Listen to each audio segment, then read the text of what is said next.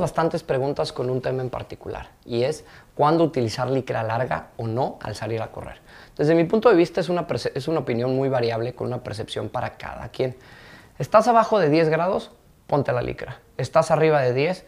Eh, ve si lo puedes aguantar. Para mí el límite siguen siendo 12 grados. En 12 grados yo voy con licra fuerzas. ¿Por qué? Porque no me va a dar demasiado calor y al final del día me va a proteger para mantener mis piernas lo más calientes posibles y no tener ningún choque cuando hace frío.